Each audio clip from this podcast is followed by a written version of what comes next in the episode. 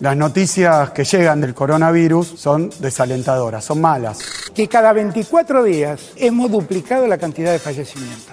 Y es muy posible que esta tasa de letalidad crezca. y la ocupación de camas de terapia intensiva. Estamos soportando, pero lo que tenemos que hacer es parar el crecimiento de la infección. Waldo Ezequiel Wolf, Increíble que no se haya disculpado por tardar nueve meses en venir. Santiago Cafiero, Hace nueve meses era noviembre. Habíamos ganado la elección, pero todavía no habíamos asumido. Ah, mirá. Resumen de noticias. Fugaz, como un relámpago. 136 días y contando, amigues. La principal causa en este momento, tanto en AMBA como en el resto del país de, de los conglomerados, son las reuniones sociales. Ayer se confirmaron 7.147 casos nuevos, la cantidad más alta desde el comienzo de la pandemia y 127 fallecimientos. Y se armó una fiesta de vereda. Decenas de personas sin distanciamiento social ni barbijo fueron fotografiadas en la vereda de una cervecería en Recoleta. Si bien trascendió que las cervecerías habían sido clausuradas, según Infobae, desde la AGC confirmaron que los dos locales se encontraban en regla y sin gente en su interior, por lo que no se efectivizó la medida. Respecto a los bebedores, se les exigió que vuelvan a sus casas, también sin multas. Y se empieza a ver el- la luz al final del túnel. Seamos respetuosos, responsables. ¿Te indignaste? Escucha este dato y saca tus propias conclusiones. Una encuesta serológica hecha en Suecia mostró que las personas de barrios más pobres se vieron afectadas por el virus más que en los barrios ricos. Detectaron un 30% de personas que tuvieron el virus contra solo un 4% en los barrios ricos. Aumentó la circulación. Ayer, las principales avenidas porteñas registraron un 36% más de circulación que el miércoles pasado. También aumentó la producción fabril. El índice de producción industrial mostró una mejora del 13,8% respecto del mes anterior. Así, la actividad industrial quedó apenas 6,6% por debajo del mismo mes de 2019. Otra que sube. Según datos de ADEFA, la producción automotriz registró en julio una caída de apenas 1,5% respecto a igual mes de 2019, pero resultó un 36% superior que la de junio pasado. Se lanza el plan Más obras, más trabajo. destinado a los barrios populares de todo el país, con la inclusión de más de 40.000 trabajadores y una inversión inicial de 2.000 millones de pesos. Se viene el impuesto a la riqueza. Pero del otro lado de la cordillera. Una iniciativa parlamentaria propone grabar por única vez a las fortunas que superen los 22 millones de dólares en Chile. ¿Y por casa? Sergio Massa confirmó ayer en diálogo con C5N que el impuesto a las grandes fortunas será tratado a fin de año, junto con el proyecto de reforma tributaria y presupuesto 2021.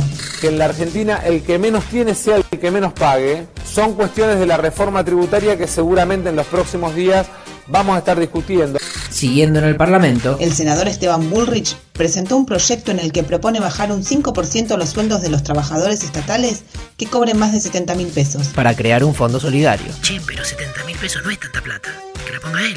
Entra la propuesta, no fue tratada. Reforma judicial. Hoy es la segunda audiencia en la Comisión del Senado.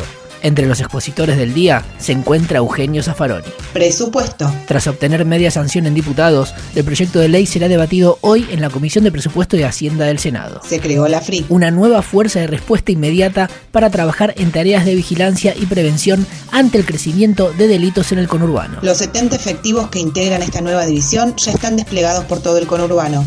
Una propuesta innovadora pensada para el momento particular que estamos atravesando. Volvió el Sarmiento. La línea reanuda hoy su funcionamiento habitual. tras haber capacitado a personal de otros sectores para poder trabajar en el área de control de trenes. El amigo más vivo de Macri, Magdalani, procesados. El juez de la causa procesó a los directivos de la AFI, Gustavo Rivas y Silvia Magdalani, por espionaje ilegal, abuso de autoridad y falsificación de documentos. La suma de los delitos establece penas de hasta 12 años de prisión. El magistrado además les prohibió la salida del país, retuvo sus pasaportes y los embargó por 2 millones de pesos. Mientras tanto, Macri voló de París a Saint-Tropez en un vuelo privado que costó 12.000 euros.